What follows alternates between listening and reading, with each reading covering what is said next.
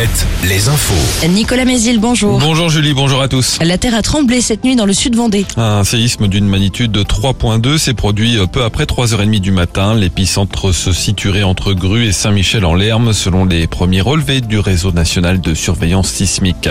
C'est la mobilisation la plus importante depuis le début de la contestation contre la réforme des retraites. Environ 1,3 million de personnes ont défilé hier selon le ministère de l'Intérieur. Les syndicats parlent de plus de 3 millions de manifestants.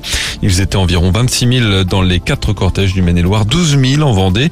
Et une nouvelle mobilisation est annoncée dans les rues dès aujourd'hui contre la réforme des retraites, mais aussi à l'occasion de la journée internationale des droits des femmes. Des cortèges à 10h à Segré, à 15h40 à Cholet, Saumur et Angers, heure symbolique à partir de laquelle les femmes travaillent gratuitement à cause des inégalités salariales. Et puis en Vendée, une marche au flambeau est organisée à La Roche-sur-Yon à 18h30. La grève se poursuit également ce mercredi dans plusieurs secteurs, dans les raffineries, notamment celle de Donge, près de Saint-Nazaire, chez les routiers, les éboueurs, dans l'éducation, mais aussi à la SNCF avec un trafic toujours perturbé. Comptez un TGV Atlantique sur 4 en circulation, un TER sur 5 pour les intercités, un aller-retour sur l'axe Nantes-Bordeaux via La Roche-sur-Yon et Luçon, mais toujours aucun train sur la ligne Nantes-Lyon via Angers. L'intersyndicale, quant à elle, appelle à deux nouvelles journées de mobilisation. La première dès samedi et la seconde le jour de la commission mixte paritaire qui rassemblera les députés et les sénateurs autour du texte quand les débats au Sénat seront terminés. Ce pourrait être mercredi prochain. Euh, le Sénat qui a entamé hier en fin de journée l'examen très attendu de l'article 7 de la réforme celui qui fixe à 64 ans l'âge légal de départ en retraite.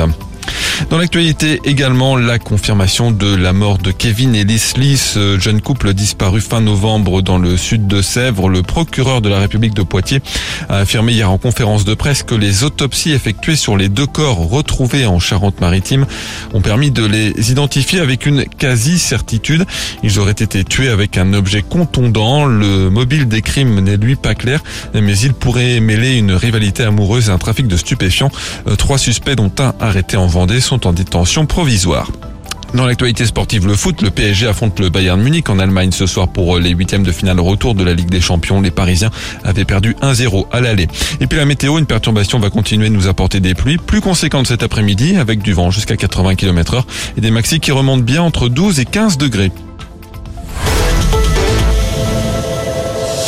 Alouette, Alouette. le 6-10, le 6-10 de Nico et Julie. Alouette. Allez, bon courage pour cette euh, nouvelle journée.